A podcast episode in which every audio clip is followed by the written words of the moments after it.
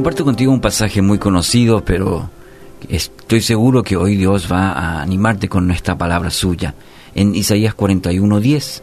Así que no temas, porque yo estoy contigo. No te angusties, porque yo soy tu Dios. Te fortaleceré y te ayudaré, te sostendré con mi diestra victoriosa. ¿Faltan fuerzas para seguir? Alguien ha dicho que hay tres clases de personas. Aquellas que dicen quiero, aquellas que dicen no quiero y aquellas que dicen no puedo. Las primeras triunfan en, todo.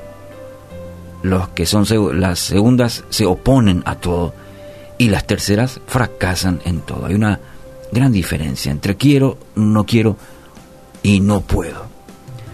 Amigos, el efecto del temor, el temor en nuestra vida eh, es muy grande. El temor nos, nos paraliza, no nos deja pensar bien, nos, nos limita, eh, nos ahoga el pensamiento de, no puedo, del no puedo constantemente. Y observamos nuestro entorno y todo parece estar eh, alineado, de acuerdo, para que no salgamos de esa situación. El famoso, viste, yo dije luego. Como si fuera que ahí todo el mundo atenta contra nosotros. Y entonces fundamentamos al decir, no puedo. Entonces es más fácil dejarse llevar por el miedo y terminar con él o decir no puedo.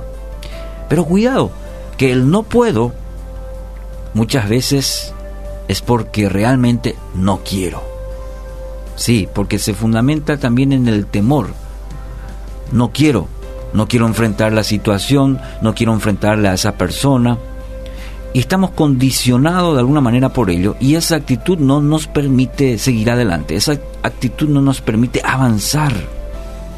Entonces, debemos vivir creyendo en la promesa de Dios que te dice, no temas, no temas.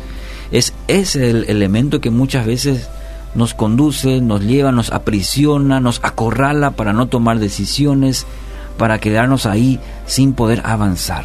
La palabra del Señor te dice, no temas, no temas, porque Él, tu Dios, el Dios de la creación, tu Padre Celestial, asegura en su palabra que está contigo.